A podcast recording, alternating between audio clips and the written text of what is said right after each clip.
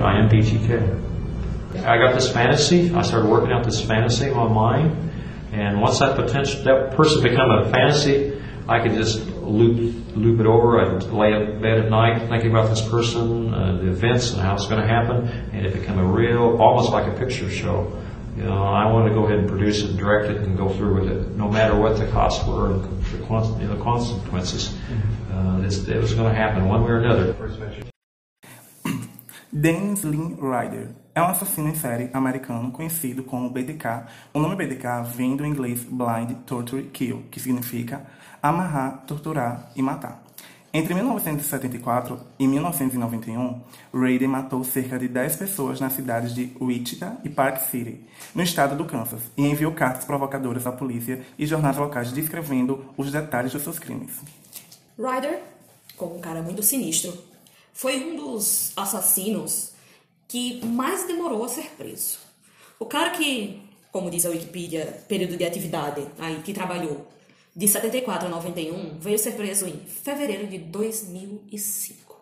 E até então permanece, hoje aos seus 76 anos, preso apenas com 10 penas consecutivas de prisão perpétua.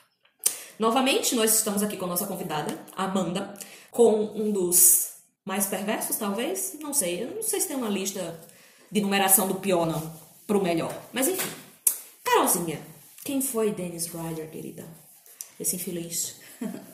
Então, lá, né? O BTK, então, ele foi um, um torturador que. Apenas, né? É, apenas um torturador. Eu não digo nem torturador, mas um louco, né? Porque eu não sei nem o que dizer desse rapazinho, esse jovem senhor que, que Ele- fazia seus. fazia das suas loucuras sexuais uma. Uma viagem, né? Uma-.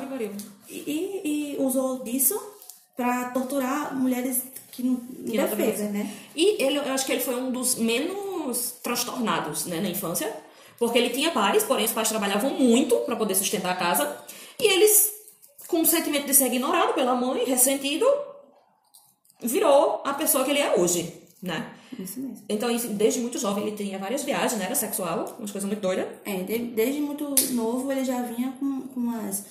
com umas. umas ideias diferentes. Diferenciadas. É, até porque desde criança ele é, estrangulava gatos, cachorro, né? E segundo alguns especialistas, esse é o pontapé para a pessoa se tornar um psicopata ou um assassino em série. Que, que se chama zoosadismo, pra quem não sabe, É, descobri aham. hoje. É, e essa- essas. Começa, geralmente esses serial killers, né? Eles começam com animais, até É, criar, exato. criar a coragem de fazer literalmente com humanos, né? E aí, Digamos quando assim. criança, então, ele utilizava do zoosadismo, né? E torturava, matava e enforcava animais pequenos. E depois que ficou grandinho, utilizava, é, para satisfazer seus fetiches sexuais, o voyeurismo, asfixia, autoerótica e cross-dressing. Ou seja, ele... Ele se vestia. Vamos chegar mais na frente, todo mundo vai entender. E fora que já nessa época ele já assaltava, né? Segundo algumas informações, ele assaltava roupas femininas. Então, Né? Tipo, na das da vítimas faculdade. que ele fazia... Não, antes, antes mesmo da sim. Foi? Ah, antes então da começou vítima. devagarzinho. É, Foi. aham, Ele tipo, começou só em roubar a peça íntima É, roubar peça e íntima. fazia. É, Se vestia, se fazia. Ah, é. se Ah, isso. é, se enforcava. se enforcava. E isso, ele ficava na janela de casa, é, pastorando os vizinhos, bisbilhotando os vizinhos. Uhum. Isso fantasiado, amarrado, Aham. todo com roupa íntima feminina. Ou seja, o voyeurismo, né? Que é, aham, o voyeurismo que é ter o prazer vendo outras pessoas Aham. tendo prazer. Exato. né? Isso mesmo. E aí, e aí tem isso aí que o pessoal falou, né? Ele roubava as roupinhas, se masturbava, todo amarradinho, né? E aí, anos mais tarde, ele inicia a sua vida criminosa, intensiva, vamos dizer assim, né? O que, que ele fazia, Carol? É, ele já era casado na época, certo? Ele já morava com uma tão amada esposa. Misericórdia. E tinha os vizinhos, a família Otero, se eu não me engano. E um dia ele entrou na casa da família, à noite, e matou todo mundo. Ele simplesmente é, matou todos com um saco na cabeça. E por último, ele matou a filha, certo? Que A filha que- é. do- dos vizinhos. Dos vizinhos. Que inclusive tem a foto dela morta, tá, gente, no Google. Se vocês quiserem, tiverem interesse nesse tipo quiserem de coisa, né? É só procurar. E ela, ele foi a última. Depois de matar todos, ele levou ela pro porão, amarrou ela toda deixou ela sufocando. Enquanto ela sufocava, ele se masturbava vendo ela morrer. Misericórdia. Só- Que cenário. Puta merda. Enfim, né? O nome da mulherzinha querida dele é Paula. Paula Dietz. Tá bom. Que de tudo que ela viveu com ele, ela nunca foi nem essa de procurar saber, porque isso tanto Mas fazia, que povo, gente, ela escondida. mora com um, um cara terrível desse e nem Desconfiar, Ai, né? Porque eu Jesus. acho que você vivendo no mesmo teto que a outra pessoa. Não é, você acha que conhece, né? Enfim. é, aí, a família Otero foi morta em 74, né, no Kansas, onde eles, onde eles moravam. Ele matou toda a família. E só depois que ele foi preso em 2005 foi que ele veio é, confessar e descrever o crime. Detalhe por detalhe no tribunal. Deve ter sido um, um caso assim. Eu, eu trabalhando, eu dizia, dá licença, moço, eu peço demissão hoje e saio.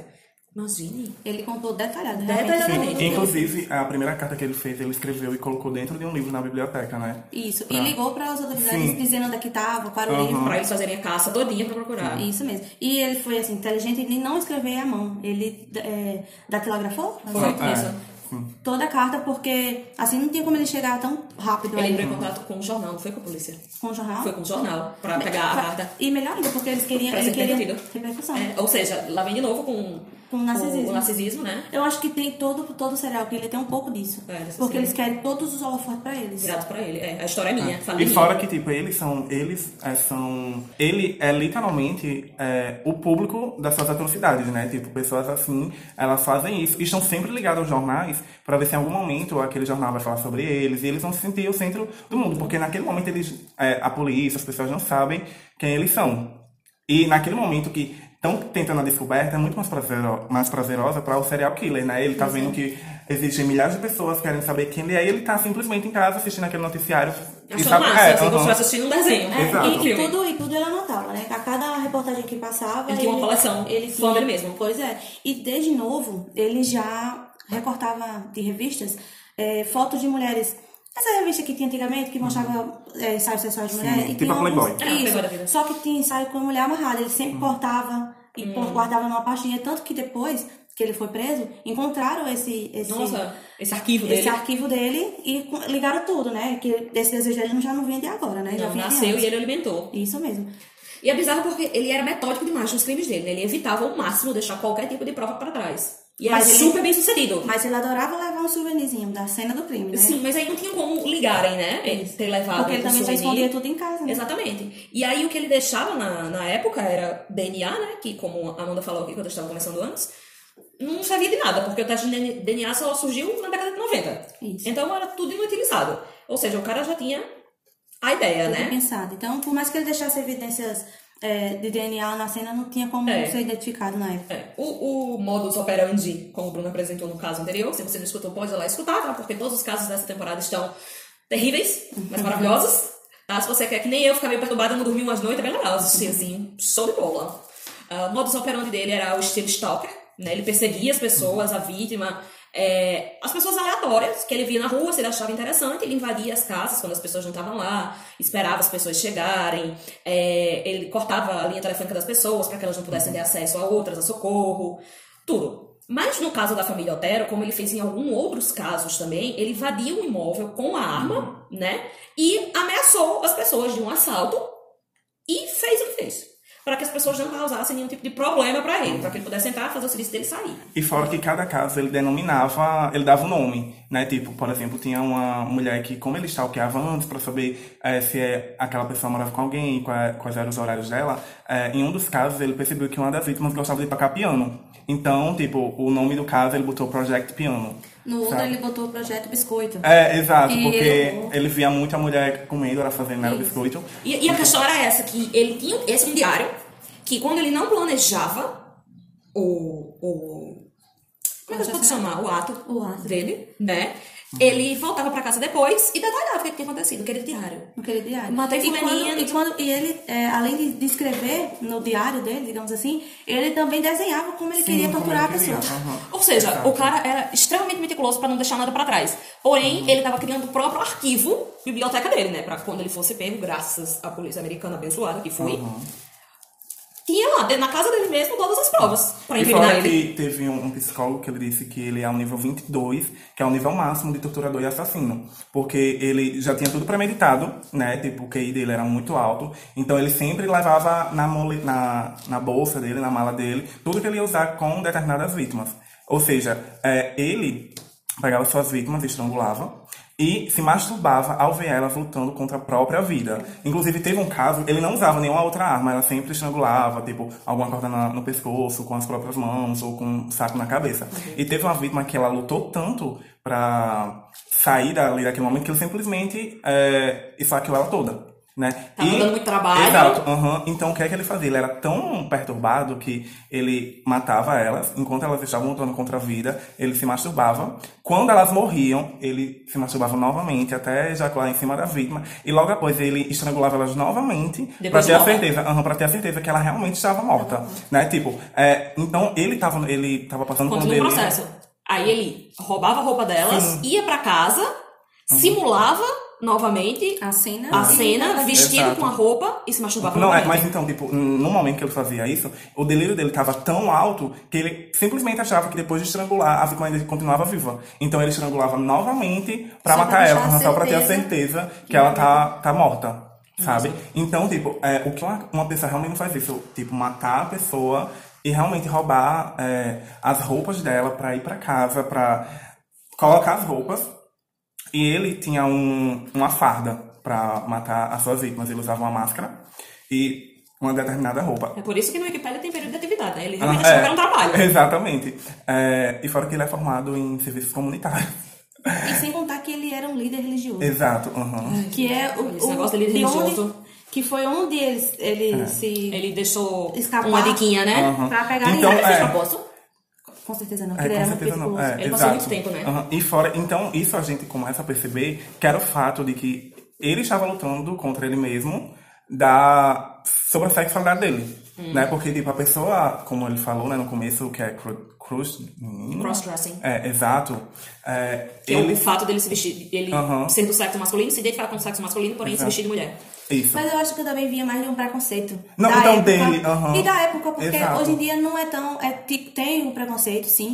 Mas hoje em dia tá uma coisa mais natural. É. E naquela É, época você dizer que você gosta de outro homem, de Aham, outros exato. homens, não Então, era é, legal. ó, E era a época de, só pra relembrar, lá na década de 70, né? Uhum. É, então já era uma, é, uma coisa dele que ele queria estar dentro da, da igreja, porque ele achava que era um refúgio, que ele não iria é, transbordar essa homossexualidade dele. Então ele era um líder religioso.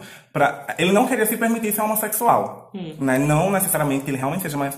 Ele oprimia esse lado. Exato. uhum. Então, tipo, ah, já que eu não posso ser homossexual, eu vou ser da igreja porque tem algum espírito maligno dentro de mim e que as Ou pessoas oprimem. aham, exato. Sendo que fora da igreja ele, existe um, um prazer muito grande. Um desejo um desejo, é, E ele queria matar esse desejo de Exato. outro jeito. É, tanto que, é, depois de ter lido alguns artigos, eu não acredito que ele seja homossexual. Eu acho que ele seria uma trans, né? Uma Isso. transexual, porque é o fato dele se sentir bem com uma mulher. como uma mulher. Aham. É Tanto tanto que- que, ele, é, digamos assim, que ele maltratasse as mulheres, né? Exato. Pra ver se matava É, a vontade dele ser aham. desse jeito. É verdade. Tipo, é, ele, tava, ele tava tão oprimido naquele momento, tipo, é o que, vamos dizer, nos dias de hoje, um homofóbico. É, o homofóbico, ele é, literalmente é um desejo oprimido, que ele simplesmente ele sente raiva daquele homossexual que ele é assumido. E ele tem um medo de se assumir. Então é um desejo oprimido. Então o que é que ele fazia? Pra tirar esse desejo oprimido dele, Pera, deixa eu dar uma atenção. É, primeiro que isso são palavras de um profissional da área de psicologia, tá, gente? Isso aqui não é opinião, tudo bem? E também não é nada generalizado, tá? Exato. Uhum. Não é se o capuz serviu, tudo bem?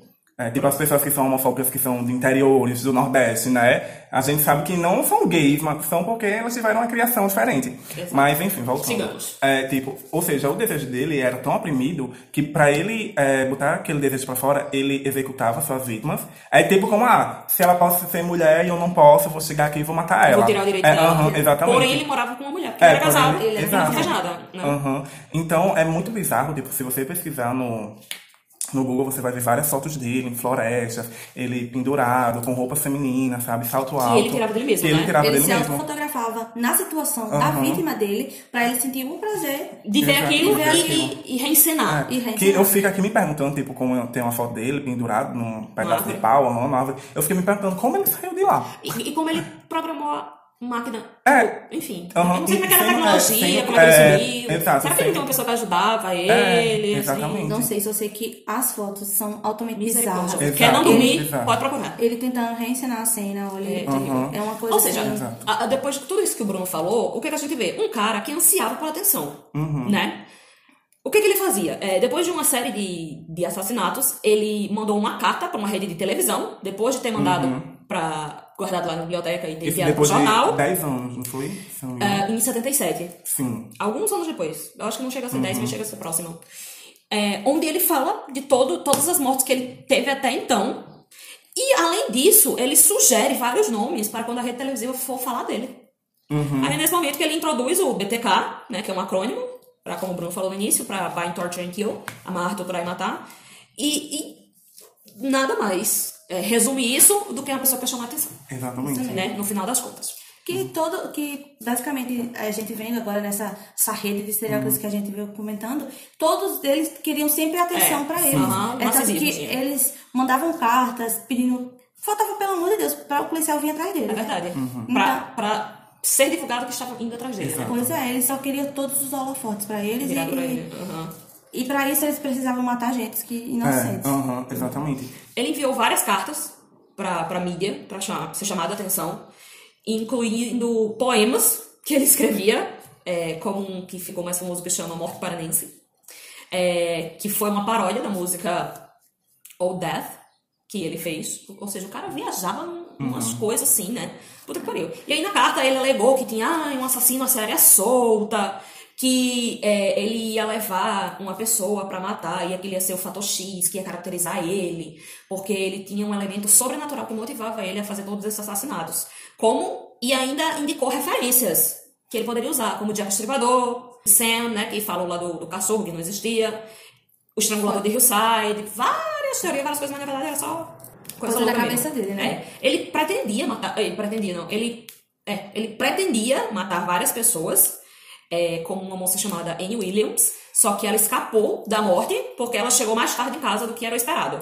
Ele, ele manipulava tanto o tempo, o otimi, ele Tudo que ele otimizava, otimizava tanto o tempo dele, que só pelo fato dela chegar atrasada na casa Já dela, atrapalhar os planos dele. Já atrapalhou os planos dele. É tanto que teve uma das mortes, que eu não sei dizer agora qual foi delas, mas ele estava em um acampamento religioso com o filho, e ele saiu de madrugada, porque estava na hora de matar a vizinha da- do bairro. Da barraca dele, com o filho dele, inocente. Então ele saiu do acampamento, foi até a casa da mulher, matou, e no outro dia de manhã estava no acampamento como se nada tivesse acontecido. Gente, é, é, é muito um.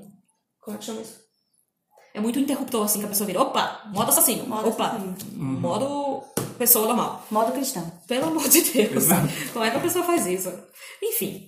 Em 85, uma moça chamada Marine Head, ela foi encontrada lá na, na cidade de Wichita, onde ele morava. E isso foi 5 de maio. E Ra eh, Raider havia matado ela dia 27 de abril. Ela lev ele levou o corpo dela para a igreja dele, que ele fazia parte da igreja luterana. E ele fotografou o corpo dela lá em várias situações sexualmente sugestivas do bondage, que são as amarrações. E, pelo amor de Deus, enfim. Ele tinha folhas de plástico lá, pretas, que lacravam qualquer tipo de conteúdo, né? Que ele guardava tudo isso, eh, as fotos e as preparações do assassinato dele, né? Ele tinha um fichário, era um ficháriozinho da Barbie, É. se- com cada folha diferente. Cada fotinhas, né? Assim, crime. É, isso faz, eu acho que isso também facilitou pra polícia depois que pegou, né? É. Porque aí você vê aqui, Ah, obrigada. esse aqui é fulano e tal, É, e só pode- passando. pode marcar. E ele, ele datava, ele botava idade, botava nome, ele E fazia... ainda apelidava projeto, né? Ele fazia uma triagem antes, eu acho que de, de O pegar cara era paciente. muito louco. a assim, paciente. de Senhora. pegar... Aham. E aí ele continuou matando gente, né? Matou gente doidada, da esquerda, da direita. E aí? Como é que esse cara foi pego, Carolinha? 50 anos depois. Isso. Ele, ele mandou... Ele já, eu acho que ele já tava tão cansado de É, não conseguir pegar verdade. ele, que o que ser aconteceu... de ser tão meticuloso com as coisas dele, que ele disse, não, eu vou ter que chegar lá e bater na porta. É, vou foi tão burro que não pode né? Então, o que, é que ele fez? Ele mandou uma última carta, na, na época, em um disquete. Só que o que ele não, ele não contava com os excluídos do Um disquete. disquete, gente. Não, eu acho que ele não pensava que naquela época tinha hacker. Eu É sabia, não sabia é. nem que dava pra excluir no disquete. Eu E ficava é, armazenado no disquete ainda, viu? A, a, a exclusão era tão boa que ainda ficava no disquete. Pois é, guardado. Então ele mandou essa carta nesse disquete, só que encontraram um arquivo excluído em um, um documento dele da igreja e lá estava assinado com o nome dele. Hum, uma merda. Quando foram ligando o nome da pessoa e foram começaram a pesquisar uma coisa e outra, acabaram que chegaram nele. E quando foram procurar dentro da casa dele, contaram que não devia. Ah, pois. Encontraram todas as merdas que ele tinha guardado pra se satisfazer. Uhum. E só acabam mandando ele pro... pra puta que pariu. Então, né? Ele foi preso enquanto ele dirigia perto da casinha dele. Um pouco depois de meio-dia. Eu adoro que tem um horário. No dia 25 de fevereiro de 2005. Então imagine que esse cara, desde a década de 70, matava o povo. E foi preso em 2005. Mas é o que acontece. Ele não era que nem os outros serial killers. Os outros matavam um período curto de, de tempo. É, ele não. Ele, não. Ele mas ele tinha que planejar tudo. Ele tinha que tinha um observar a pessoa. dois. É tanto verdade. que o- ele matou o quê? Seis pessoas ou foi sete? E nesse tempo, ele matou em, em quase 10 anos. É e verdade. só foi preso agora, agora há pouco, um dia desses, praticamente. 2005, Foram 10 pessoas que ele matou. 10 pessoas. De, a primeira sendo em 15 de janeiro de 74, que foi a família, e a última, uma moça, em 19 de janeiro de 91. Seis anos depois o cara foi preso, gente. O caso já tinha sido arquivado. Já. Se não fosse ele procurando a Ele não tinha sido preso. ele não tinha sido preso. É. Que bom, né? Porque senão o cara tava solto até hoje, assim. É verdade. Eu sei lá, caiu uma ficha Até na ele sabe que ele era perigoso para a sociedade. Exatamente. É por isso que ele tentava encontrar na igreja, tipo, pra não aflorar esse lado dele. Né? Porque as pessoas acham que a igreja é onde tem a salvação, onde as pessoas vão pra não fazer essas coisas erradas, né? É verdade. E, mas é, é muito louco assim o negócio. Usou, por exemplo, ele pegou 10 penas consecutivas de prisão perpétua, né? Por que, que tiveram outros que pegaram seis e foram pra cadeira e foram, tiveram injeção e ele tá vivo? E ele tá vivo. E os outros, tipo assim, não fizeram tanta tortura. Barbaridade, né? É, do que não ele que o ato fez. de matar já não seja uma barbaridade em si, né? Mas enfim, Ele- se aproveitou da situação ainda mais. É como a gente havia comentado. Você, ele, os outros assim, matando com a arma é menos corajoso do que matar É, com as próprias cara mãos. cara. E ele não só matava com as mãos, como ele assistia. Ainda tinha Exato. prazer Ela- em elas ver eles então, desfalecendo. Isso mesmo. É, Exatamente. Extremamente. não, é a imagem. Falta- fa- não tem nem como engolir. É. Não, pelo amor de você Deus. fica pensando, o rapaz, você vai matar, você fica assistindo, você sente prazer em assistir, Assistir, reencenar, resistir. Né? reencenar, tirar a foto pra registrar. É. Então é tipo, era um ciclo vicioso que Exato, ele tinha que exato. não conseguia cessar. Não se acabava. É muito bizarro. Eu acho que um dos piores casos, Sim. que ah, até o momento, né? Sempre pode haver um pior. Fiquem ligados. E nós lhe aguardamos, querido ouvinte. Qualquer coisa você pode ir lá nas nossas redes sociais, dar like, dizer se gostou da voz da, voz da Carolzinha, se ela quer que volte em alguns episódios. E até lá!